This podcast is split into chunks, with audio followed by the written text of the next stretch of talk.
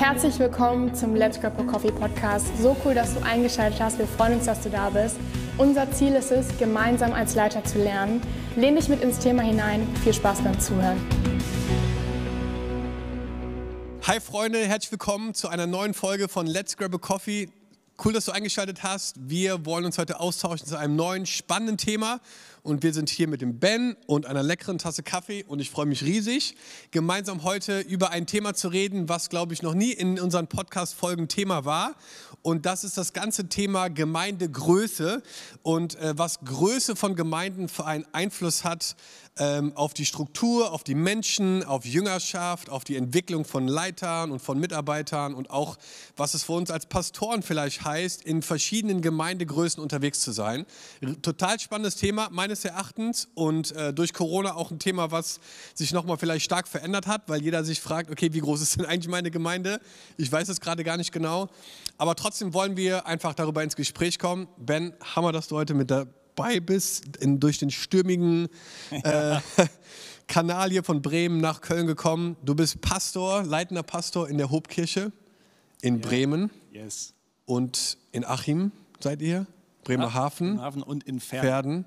Also und der ganze Startup Norden. ist unterwegs in Lübeck. In Lübeck, ja, oh, ist auch cool. unser fünfter Standort. Hammer. Ja. Yeah. Richtig stark. Ich war schon oft auch bei euch oder durfte oft schon bei euch sein. Ihr seid eine Hammer-Church, Riesenvorbild für uns und für ganz viele andere, glaube ich, auch äh, in Deutschland und im deutschsprachigen Raum.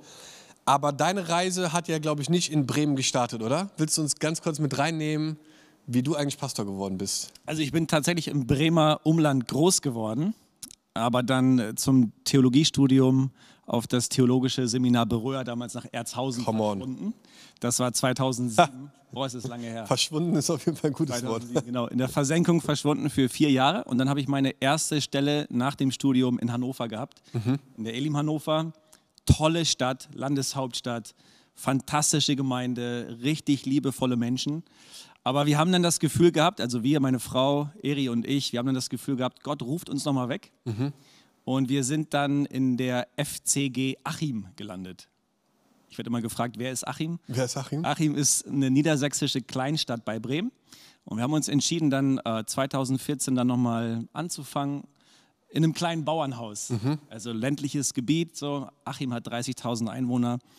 Und da waren ganz, ganz fantastische Leute, äh, die eigentlich darauf gewartet haben, so was Neues zu gestalten, loszulegen die richtig leidenschaftlich und hingebungsvoll gelebt haben, ihren mhm. Glauben gelebt haben.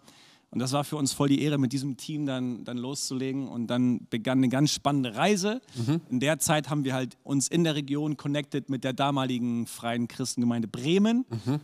Und dann haben wir uns irgendwann als Leiter und Teams so gut kennengelernt. Dann haben wir uns irgendwann tief in die Augen geschaut und uns ernsthaft die Frage gestellt, ob wir nicht gemeinsam noch besser für unseren Auftrag sind als getrennt voneinander. Okay. Dann haben wir die Kirchen fusioniert. Wow. Ja, und heute sind wir Hubkirche mit vier Standorten, bald fünf Standorten. Und, und ihr habt gerade ein Gebäude eröffnet in Achim? Ja, genau. Ja. Wir haben ein Bauprojekt gehabt über die letzten ja. zweieinhalb Jahre in Achim. Richtig cool. Haben gerade den Kickoff gehabt am 1. Mai und werden Ende August äh, das Einweihungsfest feiern. Hammer. Ja, Richtig Hammer. stark.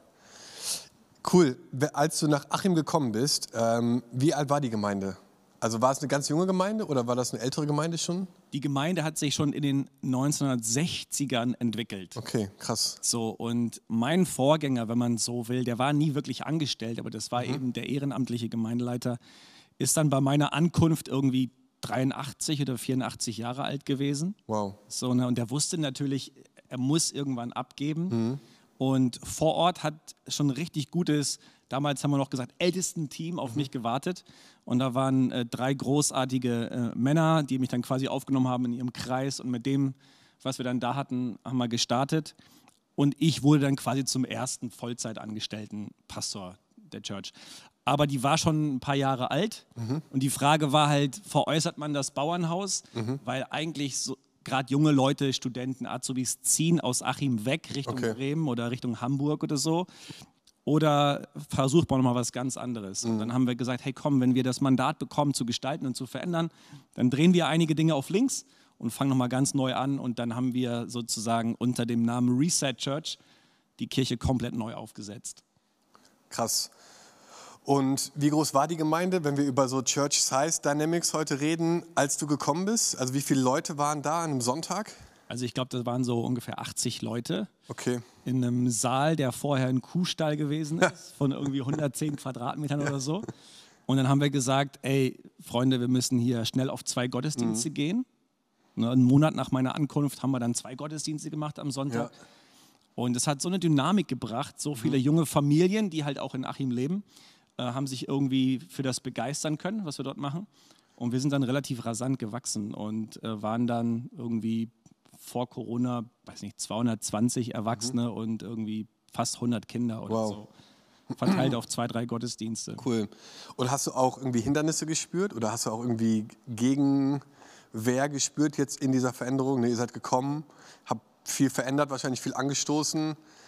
War das für alle cool oder gab es auch irgendwie Situationen, wo du gesagt hast, hui, das war ganz schön eine taffe Mauer, über die wir rüber mussten? So. Also der Start war cool, weil die, die Kirche vor Ort war an einem Punkt, wo sie auch durch eine Krise durchgegangen ist und so. Und eine Krise, die, die schult uns, äh, die lässt uns auch bluten, die lässt uns leiden. Und dann ist man offen für Neues. Also Menschen vor Ort waren wirklich offen für Neues. Aber wenn es dann wirklich um Veränderungen geht, Ja, wenn man dann den Leuten sagt, pass auf, die, die Strukturen wir verändern machen das sich. jetzt wirklich. Ja, wir müssen dich vielleicht ein bisschen umpositionieren. Weißt du, ähm, Bringschulden werden Hohlschulden oder umgekehrt. Ja. ne? äh, Entscheidungsbefugnisse verschieben sich, äh, Gottesdienstzeiten verändern sich, Abläufe sehen jetzt anders aus und crashen deinen Rhythmus und deinen Alltag. Das ist dann doch nochmal was anderes. So, Ja. ne? Und natürlich hat es ein bisschen Gegenwehr gegeben, aber gerade am Anfang, die Leute waren Feuer und Flamme. Es hat richtig Spaß gemacht. Dann mit der Zeit hat man natürlich gemerkt, okay, Ja. das, das, das Vertrauenskonto, was man am Anfang hat, ist dann irgendwann aufgebraucht. Ne, und dann für ganz, ganz krasse Veränderungen, also die Bühne schwarz streichen ja, und ein neues Logo an die Fassade hängen, ist keine Veränderung. Aber wenn du wirklich so ein Mindshift versuchst herbeizuführen, so einen Paradigmenwechsel im Mindset der Leute, so nach dem Motto, wir sind als Kirche nicht für uns selbst da, sondern für die Menschen da draußen. Sowas zum Beispiel. Das ist eine krasse Veränderung im Mindset. Da spürst du plötzlich, dass dann Leute sagen, ah, das hier noch meine Kirche ist und ob ich hier noch gesehen werde, ob das hier noch um mich und meine Bedürfnisse geht und so. Ne? Das sind die eigentlichen Veränderungen, die so wirklich im Mindset und in der DNA. Das heißt, da haben wahrscheinlich ganz viele Gespräche dann auch stattgefunden, oder? So ganz Unbedingt. viele One-on-One-Gespräche, so, Unbedingt. oder? Um, um da Ja. diesen Shift auch hinzukriegen, ne? Ja, Oder, also oder der halt Sch- wahrscheinlich auch nicht. Oder Ja, ich meine, der Schlüssel zur Veränderung, ich glaube, das hat Bill Hybels gesagt, ne? äh, 10.000 Cups of Coffee, ne? Der Ja. Rebel Coffee ist einfach so. Ja. Du musst mit den Leuten zusammensitzen, Gespräche führen, Herzen gewinnen. Ja. Und das ist ja auch in einer kleinen Gemeinde so. Eine kleine Gemeinde wird zusammengehalten durch Beziehungen. Jeder kennt jeden. So, der Pastor ist, ist ein Kumpel und ein Freund von jedermann. Er kennt alle mit Namen und so. Äh, Man hat ein sehr hohes Level an Barmherzigkeit und Verständnis füreinander. Ja. wenn der Schwes- Schwester XY vorne irgendwie schief singt oder so, dann ist es für alle cool, weil man kennt Schwester XY und so. Und man kann es ihr auch nicht krumm nehmen. Und hey, wenn man ihr jetzt den Dienst wegnehmen würde und so, dann man weiß, was es mit ihr machen würde und sowas. Ne? Also in der kleinen Gemeinde hast du eine starke Community, die wird zusammengehalten durch Beziehungen. Und wenn du dann irgendwann das, das aufbrichst, ne? Weil das Interessante ist ja in der kleinen Gemeinde, obwohl es ähm, um Beziehungen geht, ist es für neue Leute extrem schwierig, da reinzukommen. Ja. Weil in der kleinen Gemeinde, da definiert man seine Beziehungen über das, was man bereits zusammen erlebt hat. Also die Vergangenheit ist wichtig, Tradition ist wichtig. Und wenn dann neue Leute kommen, die keine Aktien in der Vergangenheit haben, fällt es denen total schwer, diese, diese, diese Kreise von Insidern aufzubrechen. Und wenn du dann als Pastor sagst, lass uns mal irgendwie über unsere Grenzen hinaus gucken so, und eine Wachstumsgesinnung versuchen zu entwickeln und so. Das heißt eben auch, du, du crasht so ein bisschen diese, diese Community-Kreise, ne, diese Klicken und so. Ja, ja. Und du versuchst, die Herzen zu öffnen für Neues und vor allen Dingen auch für neue Menschen. Das ist das Spannende. Total. Und das ist ja auch ein bisschen der Grund, ähm, warum wir heute so ein bisschen über so Church Size Dynamics, also es ist ein Titel von einem, von einem Dokument, was Tim Keller mal geschrieben hat, ähm, kann man googeln auch, ne? Church Size Dynamics. Und er hat quasi sich so diese Größen von Kirchen angeschaut und hat geguckt, so hey, was sind so Wachstumsschwellen vielleicht? Und er hat so ein bisschen gesagt, dass viele Leiter so ein bisschen blind sind so für die Größe ihrer Kirche und was das halt für Auswirkungen hat auf Kommunikation, auf pastorale Begleitung, auf äh, ja, Effektivität auch, was man machen kann in den Dienstbereichen und so. Und hat so in diesem Artikel auch darüber geredet, wie man halt solche Schwellen auch überwindet. Und das ist halt total spannend, glaube ich, weil in deinem Kontext war es so, ihr wart 80 Leute, als ihr als Familie dahin gekommen seid.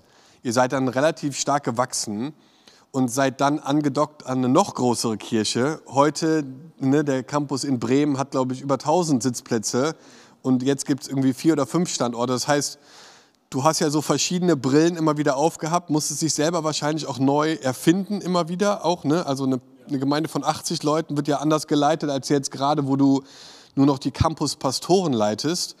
Ähm, und irgendwie in diesem Prozess würde ich total gerne mal so ein bisschen reinbohren, wenn das okay ist, und einfach ein paar Fragen stellen.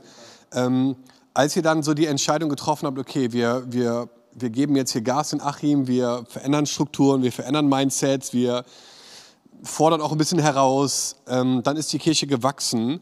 Wie hat das deine Beziehung zu den Leuten in der Gemeinde verändert? Ist da eine Veränderung passiert? Warst du immer noch ständig für alle da oder äh, hat man da als Pastor eine Veränderung gespürt in der Beziehung zu den Menschen oder war es eigentlich das Gleiche? Ja, total. Es hat sich komplett verändert. Wir sind da an den Start gegangen mit, dem, mit der Zielsetzung, wir werden die Menschen jetzt kennenlernen. Mhm. Und zwar allesamt. Wir werden Leute besuchen, wir werden auch unser Haus, unsere Wohnung damals öffnen und mit den Leuten einfach viel Zeit verbringen. Weil mir war das immer wichtig, mit Freunden Church zu bauen. Mhm. Es gibt nichts Besseres, als mit, mit Freunden Reich Gottes zu gestalten. So, ne? Und du wirst dann auch zu einem Freund von mhm. den Leuten. Und irgendwann, wenn das Ding halt größer wird, dann stellst du fest, du kannst gar nicht mehr aufgrund der Fülle und des Volumens mit allen befreundet sein. Du kannst gar nicht mehr, auch wenn du wolltest, mit allen Leuten ganz, ganz viel Zeit verbringen. Das heißt, du musst auch liebgewonnene Beziehungen loslassen. Ja. Und du musst tatsächlich für dich überlegen, mit welchen Menschen treffe ich mich und mit welchen Menschen treffe ich mich nicht mehr. Mhm. Und das hat auch mit, mit Schmerzen zu tun. Mhm. Also ein Veränderungsprozess und ein Wachstumsprozess fördert auch immer Wachstumsschmerzen hervor. Mhm. Ne? Und das ist auch sowas. Du bist als Pastor am Anfang everybody's darling. Mhm. Du kennst im Grunde genommen alle Leute mit Namen. Mhm. Und man mag dich auch, weil du ja. sympathisch bist und weil du nah an den Leuten dran bist und im, im Grunde genommen den Menschen einfach dienst. Aber dann musst du einfach aufgrund der Entwicklung ein Stück weit auf Distanz zu den Menschen gehen. Mhm. Und du bist halt nicht mehr everybody's darling. So, mhm. ne? Und wir auch als Pastorenleiter wollen halt gemocht werden und ja. so. wir wollen Menschen nicht enttäuschen und sowas. Also natürlich gibt es da Beziehungsschmerzen so, ne? Mhm. Du bist ja auch in dem Moment als Pastor so ein bisschen als Hirte auch, ich sage jetzt mal, verantwortlich für so das geistliche Wachstum, so für diese Spiritual Formation auch von deinen Leuten. Und wenn, du, wenn das 80 Leute sind, dann kannst du wahrscheinlich auch als Pastor ziemlich gut sagen, wo die Leute gerade stehen, kannst gute Impulse auch setzen, was vielleicht die, die nächsten Schritte sein sollten, um irgendwie weiterzukommen, auch geistliche Disziplinen zu etablieren oder wie auch immer, so in der Nachfolge so zu ermutigen. Wenn das größer wird, wird das ja weniger. Die Frage war so, was waren so Ansätze oder Gedanken von dir, dass das trotzdem weiter passiert? Weil das ist ja ne, so ein Wunsch ja. quasi, ne, dass wir Jünger machen, so, dass Menschen mehr so werden wie Jesus in ihrem Handeln, in ihrem Denken, in ihrem Tun. Aber plötzlich bist du nicht mehr der Ratgeber ja. wie vorher. Und trotzdem muss es ja passieren. Ja. Klar, du musst Menschen mit anderen hirtlichen oder auch mit hirtlichen Fähigkeiten finden, an die du auch seelsorgerliche, hirtliche, pastorale Aufgaben delegieren kannst. Mhm. Das ist ganz, ganz wichtig. Wenn du in diesem Bild des Hirten bleiben möchtest, du musst quasi vom Hirten zum Rancher werden. so, ne? Als Hirte bist du super nah dran mhm. an den Schafen, aber dann irgendwann bist du derjenige, der die ganze Ranch überblickt mhm. und der die ganze Peripherie kreieren muss, der viel mehr organisieren, planen, delegieren und sowas muss. Und wir haben bei uns äh, in Achim dann so ein Team gegründet, das haben wir pastorale Fürsorge genannt. Und da gehörten dann ganz, ganz viele tolle Leiterinnen und Leiter dazu, so auch Leute aus dem Gebetsteam und so, die wirklich in der Lage waren, eng an Menschen dran zu sein. Und dann habe ich das auch versucht, in der Gemeinde zu kommunizieren, dass nicht mehr jeder Krankenhausbesuch über mich laufen muss. Mhm. So, ne, dass wir andere tolle Leute haben, die wirklich geistbegabt sind an der Stelle und so und denen man auch vertrauen kann. Und das hat eigentlich ganz gut funktioniert. Mhm. Und äh, wenn man in unsere, wenn man in seine Kirche reinschaut, man wird viele ehrenamtliche Leute entdecken, die wirklich High-Capacity-Leader sind. Ne? Mhm. Auch wenn sie es ehrenamtlich machen, ne, sind die in der Lage, pastorale und hirtliche Aufgaben zu übernehmen. Bis, bis dahin, dass sogar Ehrenamtler bei uns bei den Trauungen und Beerdigungen und sowas mitgewirkt haben und so. Ne? Ja. Und man braucht dann Verständnis von allen Seiten, dass du diese Entwicklung gehen musst, mhm. wenn du wachsen möchtest. Ne? Also auch die Gemeinde darf nicht mehr den Anspruch haben, mhm. den Pastor wegen jedem Wehwehchen sofort anzurufen, sondern irgendwann muss man auch verstehen, alles klar, da gibt es vielleicht andere Strukturen, andere Ansprechpartner und ähm, der Pastor muss auch ein Stück weit geschützt werden ja. vielleicht. Ne? Ja, das, das war auch in unserem äh, Kontext jetzt von Gemeindegründung so, dass wir am Anfang in unserem Wohnzimmer hier nur waren und natürlich konnte jeder uns anrufen auch die ganze Zeit oder mit uns in Kontakt stehen, weil es waren ja auch nur 15, 20 Leute, die im Wohnzimmer waren. Ne? Und jetzt mit der Zeit ist es einfach krass zu sehen, wie sich das verändert. Und man versucht das ja auch ein Stück weit sich da ersetzbar zu machen und das zu delegieren, um sich selber auch freizusetzen. Wenn du jetzt zurückdenkst, so, ihr wart 80 und habt dann angefangen, Wachstum zu erleben. Äh, Tim Keller in seinem, in seinem Artikel schreibt so ein bisschen, äh, er hat da so ein bisschen Zahlen zu genannt. Man muss das, glaube ich, immer auch kontextualisieren von Amerika und Deutschland so. Aber er hat irgendwie beobachtet, dass es so bis 40 war für ihn so ähm, eine Größe von Gemeinde. Da, ne, ich glaube, über Startup Church oder so hat er da geredet, dass es so ein bisschen erweiterter Hauskreis, Gemeindegründung, dass das so was ist. Und dann ging es so bis 200. Und das war dann auch nochmal eine ganz krasse Schwelle. Und dann ging es, glaube ich, so bis 450 und dann nochmal darüber hinaus. Als ihr so von 80 auf 200 gewachsen seid, jetzt vor Corona, ähm, da würde mich mal interessieren, einfach, was hast du da, hast du das gemerkt, dass da so Wachstumsschwellen auch waren? Also gab es da vielleicht andere Zahlen noch dazwischen vielleicht, wo du gemerkt hast, boah, wir sind jetzt seit einem Jahr hier, wenn wir jetzt was verändern, dann können wir echt den nächsten Schritt gehen und ihr habt den Schritt vielleicht gemacht dann. Also gab es da so Momente? Also bei uns war die Schwelle tatsächlich die 200er-Schwelle, ne? okay. wo wir gemerkt haben, okay, jetzt habe ich sozusagen als alleiniger Fulltime-Angestellter mhm. meine Kapazitätsgrenzen erreicht. So, ne? Vielleicht ja. kann man sagen, pro 100 Leute in der Gemeinde sollte man eigentlich eine Vollzeitstelle frei okay. machen. Ne? Mhm. So, und dann, als wir so an der 200er-Schwelle gekratzt haben, haben wir gemerkt, ey, uns fehlt etwas zum Durchbruch. Mhm. Also absolut haben wir das gemerkt. Okay. Ne? Und ich würde jetzt rückblickend sagen, es hat vor allen Dingen damit zu tun, dass ich als Pastor, ich brauchte das Mindset, ich muss mich verändern okay. und ich muss mich entwickeln. Mhm. Ich habe das verstanden, wenn ich nicht wachse, wird meine Kirche nicht wachsen. Mhm. Wenn ich jetzt stagniere, wird meine Kirche stagnieren. So, ich, ich muss zulassen, dass andere Leiter an meiner Seite Verantwortung übernehmen und dass ich nicht mehr überall in Control bin. Mhm. Also ich muss abgeben. Ich glaube, Carrie Newhoff schreibt das auf seinem Blog irgendwo, dass du als Leiter gewisse Stufen durchlaufen musst, also gewisse Stufen des Loslassens. Mhm. Ne? Hey, leite nicht mehr alles, initiiere nicht mehr alles, kontrolliere nicht mehr alles, besuche nicht mehr alles mhm. und wisse auch nicht mehr alles. und das tut auch weh, weil am Anfang weißt du alles. Mhm. Im, Im Grunde genommen, du kriegst alles mit und plötzlich brauchst du Leute an deiner Seite, die Dinge wissen und initiieren und du hast überhaupt keine Aktien da drin gehabt. Ne? Mhm. Und dann kommst du auch irgendwo an einen Punkt, wo du die Kirche auch dafür gewinnen muss, Ressourcen frei zu machen, mhm. vielleicht für eine Bürokraft, für eine Assistentin oder möglicherweise für einen Trainee, was auch immer, Creative Director. Oder bei uns war das eben so, dass wir nach einem zweiten Pastor Ausschau gehalten haben und den dann auch angestellt haben. Das war die erste Anstellung dann nach dir? Genau. Okay. Ja, und das war für uns ein Game Changer. Mhm. Als wir das gemacht haben, haben wir die 200er-Schwelle durchbrochen. Okay. So, ne? Und ich, ich habe gemerkt, okay, ich muss mich von dem Hirtlichen, was mir liegt und mhm. was ich liebe, muss ich mich wegentwickeln. Und also von den Programmen habt ihr gar nicht so viel verändert, ist ja auch spannend, ne? Also, sondern ihr habt eher an euch was verändert. Vom also, Programm auch. Ja. Das, ist, das ist parallel eigentlich mitgewachsen. Okay. Weil wenn die Gemeinde größer wird, musst du vielfältigere Programme mhm. äh, den Menschen anbieten. Weil plötzlich kommen ja Leute dazu, die sich eben nicht mehr über die Vergangenheit mit einklinken können. Und denen musst du dann quasi neue Plattformen schaffen für neue Begegnungen mhm. und für neue Erlebnisse, damit man sich dann kennenlernt. Mhm. Also je komplexer das Gemisch wird von Menschen, desto vielfältigere Angebote brauchst du. Mhm. Ne? Auch auf den Abenden, auf den Nachmittagen, vielleicht für junge Erwachsene, Begegnungsplattformen und, und, und. Also wenn du dich hinentwickelst zu einer Gemeinde mittlerer Größe, mhm. dann wirst du schon auch programmorientiert gestalten müssen. Mhm. Nicht ganz so stark familien- beziehungsorientiert, sondern eher programmorientiert. Also unsere Programme sind quasi mitgewachsen, wenn du mhm. so willst. Okay. Aber ihr habt trotzdem versucht, dieses Beziehungslevel aufrechtzuerhalten oder geht das auch ein Stück weit verloren dann? Also hat man auch Einbußen dann durch die Größe? Hat man schon. Mhm. Also die, die Leute haben zumindest das Gefühl, mhm. Dass, du, dass du Einbußen hast. Ja. So, ne? Du brauchst so ein bisschen das Mindset von, ey, wir haben total Bock am Sonntag in der großen Crowd zusammenzukommen, aber wir sorgen gemeinsam dafür, dass es eben nicht nur eine große Crowd gibt, sondern auch eine kleine Community. Also du brauchst ein, eine richtig gute Kleingruppenstruktur mhm. und auch eine Kultur, wo das gesucht wird. Ne? Mhm. Und wir haben dann, dann Werte versucht zu etablieren und haben dann so Phrasen immer wieder gesagt, Freunde, besser gemeinsam als einsam und mhm. so. Ne? Und dann, was ist deine Kleingruppe, was ist ja. dein Team? Ne? Wo wird die große Gemeinschaft oder wo wird die große Gemeinde für dich zu einer kleinen Gemeinschaft? Ne? Mhm.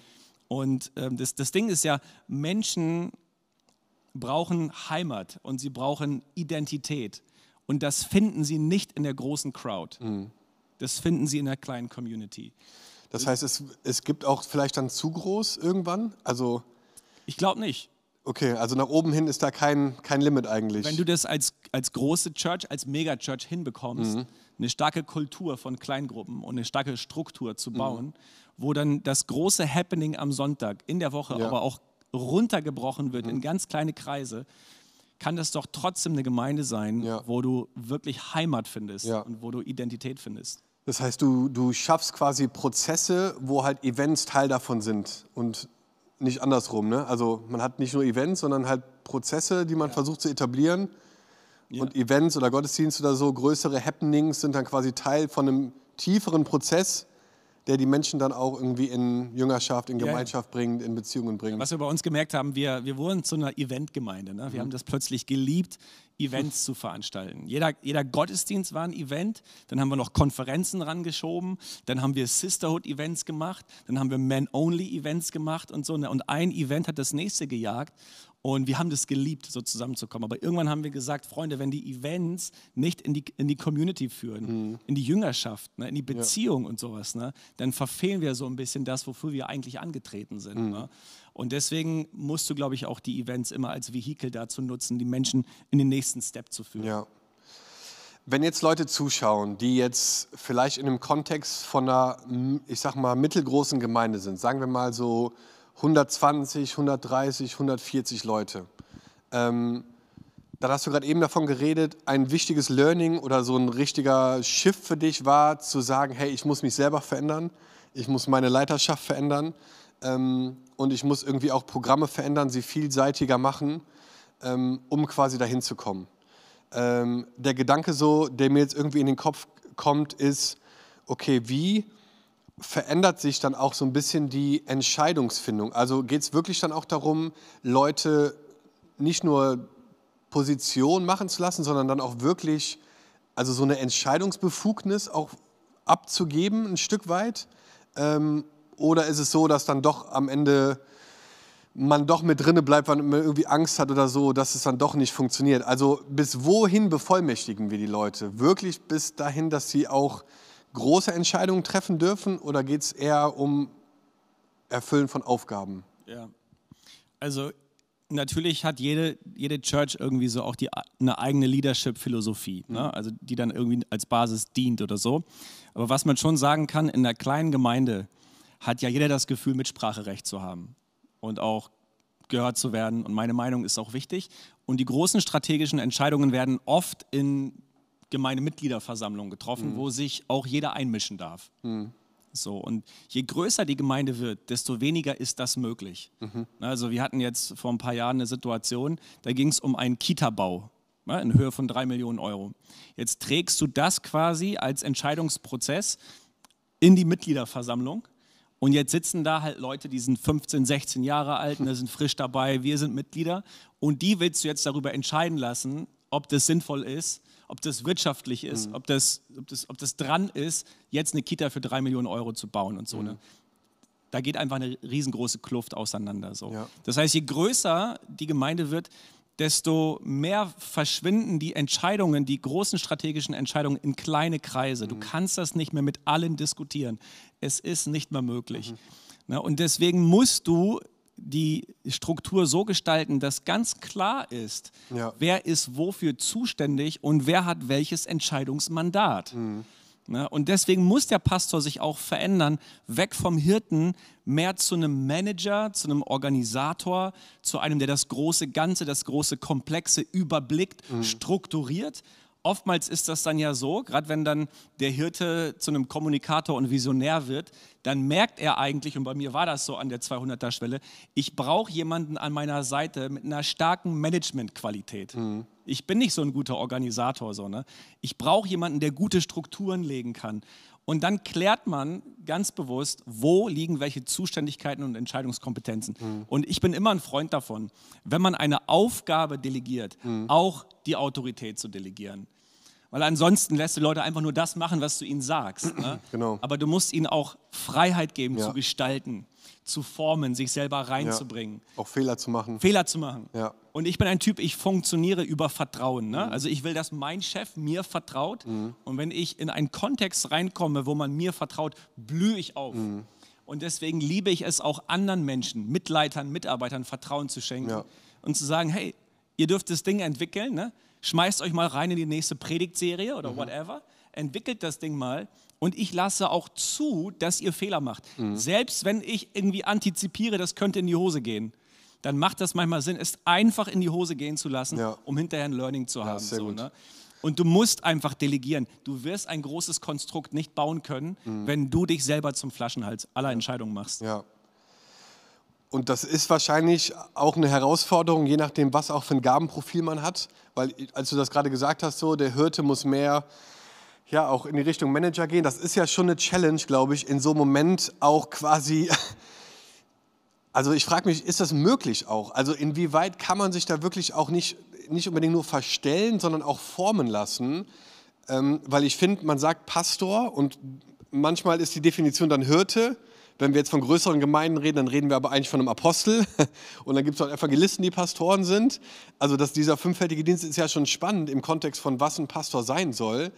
Und dann frage ich, ist es schon eine Challenge dann zu sagen, wenn halt so deine Hauptgeistesgabe Hirte ist, plötzlich zu sagen, hey, eigentlich äh, musst du den jetzt so ein bisschen parken, um halt mehr Manager apostolisch zu wirken. Ja, ist total die Challenge. Und mhm. möglicherweise kommst du zu der Erkenntnis, dass das nicht dein Ding ist, mhm. dass Gott dich dann nicht begabt und nicht zu berufen hat, aus deiner Komfortzone rauszugehen und in die neue Ebene hineinzuwachsen. Ja. Und dann brauchst du die Größe zu sagen, ich hole eben andere Leute an meiner Seite, ne, denen ich gewisse Dinge abgebe. Oder ich gebe vielleicht die Gemeinde in die Hände eines anderen, vielleicht mhm. visionäreren Leiters, als ich es bin, ja. äh, und finde mich in einem anderen Setting wieder, wo ich maximal in dem leben kann, was zu mir und meiner Berufung mhm. passt. Mhm. Und da brauchst du natürlich auch Charakter und Größe für dich selber einzugestehen, ey, hier liegt eine Grenze von mir. Mhm. Gott hat mir einen gewissen Einfluss, Einflusskreis geschenkt, mhm. aber der endet hier. Ja. So, ne? Und ich kann nicht oder ich will mich nicht weiterentwickeln an der mhm. Stelle. Bleib lieber in dem, was mein Sweet Spot ja. ist. Und dann musst du eben auch lernen abzugeben. Mhm. Und ich glaube, dass wir auch ganz oft so Gemeindekrisen und sowas erleben, weil Leiter nicht abgeben mhm. können ja, dann stagniert das Ding. Total. Ich, ich glaube, das ist ein Hammergedanke und auch total wichtig, glaube ich, da so ehrlich zu, sein, auch mit sich selber. Ähm, weil man natürlich in einer Gesellschaft lebt, die vom Mehr, ne, kapitalistisches Denken, es gibt weniger, gibt es eigentlich nicht, es gibt immer nur mehr, mehr, mehr. Und da irgendwie irgendwann auch zu merken, krass, hier kommt eine Grenze für mich so, äh, gab es so einen Moment, also und dann gibt es ja manchmal auch dann Seasons, wo man so eine Grenze aushält, um die dann irgendwie zu überwinden. Aber gab es für dich irgendwann auch einen Moment so in diesem ganzen auch Wachstumsprozess und Expansion, wo du dachtest, boah, hier komme ich irgendwie an eine Grenze für mich, auch in Leiterschaft? Oder hatte das dann auch irgendwie Auswirkungen so auf die Art, wie du leitest, dass du da mal so ein, eine Season der Krise auch hattest oder Herausforderungen? Ja, auf jeden Fall. Doch, hatte ich auf jeden Fall. Also immer, wenn ich jetzt meinen mein Werdegang so zurückverfolge, ich habe das Gefühl gehabt, immer wenn ich mich irgendwo einrichten wollte, hat Gott mich neu gepackt und neu ausgerichtet mhm. auf eine andere Ebene. Und er hat mich immer wieder aus meinen Komfortzonen getreten. Also bei mir ist es so, wenn ich das Gefühl habe, ey, jetzt gerade bin ich voll im Flow, das Leben ist leicht, es macht Spaß, ich, ich mache das, was ich kann, es gelingt mir. Hier will ich zu Hause bleiben bis an mein Lebensende. Habe ich das Gefühl, ja, ich habe das Gefühl, Gott klopft an und sagt, nein, mein Freundchen, so raus aus der Komfortzone mhm und hör nicht auf zu wachsen. So, ne? Und wenn, du hättest mich irgendwie als Teenie, als Jugendlicher äh, kennenlernen müssen. Mhm. du hättest mir niemals zugetraut, dass ich heute das mache, was ich mache. Mhm. So, ne? ich, ich bin irgendwie da, weil ich irgendwie dann doch immer wieder Ja gesagt habe zu dieser verführerischen Stimme Gottes mhm. ne? und gesagt habe, ja, okay, dann will ich das lernen. Ne? Und ich, ich war ein super schüchterner Teenie, aber in meinem Herzen habe ich da schon was Apostolisches gespürt. Mhm. So, ne? Weil ich bin groß geworden im Gemeindekontext und für mich war Gemeinde immer ein Ort des Lebens. Ich habe das geliebt, in der Gemeinde zu sein. Äh, hier in dem Psalm heißt es ja, wer sich pflanzt im Haus des Herrn, der wird aufblühen und ja. wachsen und so. Ich weiß ganz genau, was damit gemeint ist. Und ich habe dann als Teenie schon so eine Vorahnung gehabt. Ich habe ich glaube, ich habe Bock und vielleicht ist da auch ein Ruf Gottes auf meinem Leben, Vollzeit was für die Gemeinde zu machen. Mhm. Und ich habe mich immer wieder dieser Stimme Gottes hingegeben und er hat mich geführt. Und ganz oft hat sich das gefühlt, wie auf dem Wasser zu latschen. Mhm. So, ne? Und dann in diesen Momenten dann gefangen zu sein, wo du merkst, ey, ich, ich stoße echt an eine Grenze und ich weiß nicht weiter, das tut total weh. Mhm. Und dann lernst du es, Gott zu suchen, ne? Mhm. vor ihm zu knien, vor ihm zu ringen, um Weisheit, ne? um die richtigen Leute an deiner Seite, um die richtigen Ratgeber mhm. und auch um den Mut, deine Komfortzone zu verlassen und die nächste Ebene zu erreichen. Mhm. So, ne? Und was wir heute machen, also wo ich heute, das ist crazy für mich, wenn ich zurückgucke, ja. wie wir gestartet sind. So, ne? Manchmal denke ich, ich bin einfach nur ein kleiner Junge, der irgendwann mal zu der Stimme Gottes Ja gesagt hat und plötzlich führt er mich da irgendwie einen Weg, mhm. den hätte ich niemals erwartet. Es macht total Spaß. So. Ja. Das, ja. Und es geht weiter, ne? Und es geht weiter, ja. ja. Ist richtig, auf jeden Fall von der Distanz und auch von der, ne, wenn wir zusammen unterwegs sind, einfach zu sehen, was, wie Gott euch da auch gebraucht als Family, ist einfach total beeindruckend, glaube ich. Ne? Einfach das so mitzuverfolgen und zu sehen, was Gott da auch für Türen öffnet und ja, jetzt auch über die Campusse die Verantwortung zu haben. Gibt es jetzt in Achim eigentlich einen anderen Campus? Also hat jemand da die Campuspastorenstelle genau, übernommen? Genau, wir haben dort einen Campuspastor okay. eingesetzt. Ja. Ja. Und es ist mir total leicht gefallen, das abzugeben, weil Hammer. das ein fantastischer Mann ist. Ja, ja, cool. Mega. So, einen letzten Gedanken noch, äh, bevor wir so zum Abschluss kommen. Äh, wir haben vorhin kurz darüber geredet, so diese verschiedenen Größen, auch diese Schwellen ne, und was es braucht, so darüber zu kommen, äh, um diese Wachstumsschwellen so zu überwinden. Eine Sache, so, wo du gesagt hast, wir haben in Achim gestartet, da waren 80 Leute, die Gemeinde war schon ein paar Jahrzehnte alt und der Pastor war so der Freund von jedem, er wurde gefeiert. Ähm, jetzt ist es richtig groß geworden von der Anzahl der Menschen, mehrere Campusse. Ähm, wie schafft ihr es quasi, den Einzelnen immer noch wahrzunehmen? Ist das äh, eine größere Challenge jetzt, wo es gewachsen ist? Und wenn ja, was gibt es für Tipps oder Systeme oder auch Prozesse, den Einzelnen nicht zu übersehen, sondern trotzdem ihm das Gefühl zu haben, er zählt und er ist da. Und auch wenn es jetzt ein großer, größerer Raum ist und mehr Leute da sind oder auch mehrere Gottesdienste, aber dass so, ja, der Einzelne das Gefühl hat, hier darf ich ankommen, hier wird mir geholfen und äh, hier pflanze ich mich ein. Ja, also ich würde gar nicht sagen, dass uns das irgendwie perfekt gelingt und dass uns das mega auszeichnet, dass wir das hinkriegen. Aber wir arbeiten dran. Und ich glaube, das ist auch ein Ding, wo du das richtige Mindset brauchst, ne? wo, du, wo du so von innen nach außen einfach Gastfreundschaft und Wertschätzung lebst. Das ist dieses, dieses Mindset, du bist hier bedingungslos bejaht und willkommen bei uns komm wie du bist, egal wer du bist, haben wir immer wieder gesagt von der Bühne, egal wer du bist, hier bist du richtig, egal wo du warst, hier kannst du neu starten. Mhm. Also wir haben so gewisse Phrasen etabliert in unserer mhm. Kommunikation. Und das beginnt bei einer einladenden Website, bei, bei Leuten, die auf dem Parkplatz die Menschen irgendwie einweisen, bei Menschen, die irgendwie an der Tür begrüßen. Ja. Weißt du, das ist nicht das, was wir als Pastoren machen in unserer Predigt oder mhm. sowas, ne? sondern es ist das, was in allen Mitarbeitern lebt. Ne? Mhm. Diese, diese Aus Ausstrahlung von hier bist du richtig, hier bist du willkommen, wir helfen ja. dir. Na, und wenn du diese Attitude und diese Kultur schaffst, in die Atmosphäre der Gemeinde zu transportieren, das ist die halbe Miete. Und dann brauchst du natürlich auf der anderen Seite auch richtig gute Prozesse. Mhm. Du brauchst Follow-up-Tools. Ne? Mhm. Äh, bei uns in den Gottesdiensten laden wir immer ein zu Next Steps. Ne? Mhm. Wir sagen dann am Ende des Gottesdienstes, wenn du jetzt hier bist ne, und du bist irgendwie auf den Geschmack gekommen und willst uns kennenlernen, das wären die Schritte, die du jetzt gehen mhm. kannst. Mhm. Ne? Da sind wir für dich da. Wir wollen dich helfen. Dock an, mhm. füll die Karte aus, mach auf dich aufmerksam und so. Ne? Also das kannst du gar nicht überkommunizieren. Du musst den Leuten Wege eröffnen, wie sie mit dir in Kontakt kommen können.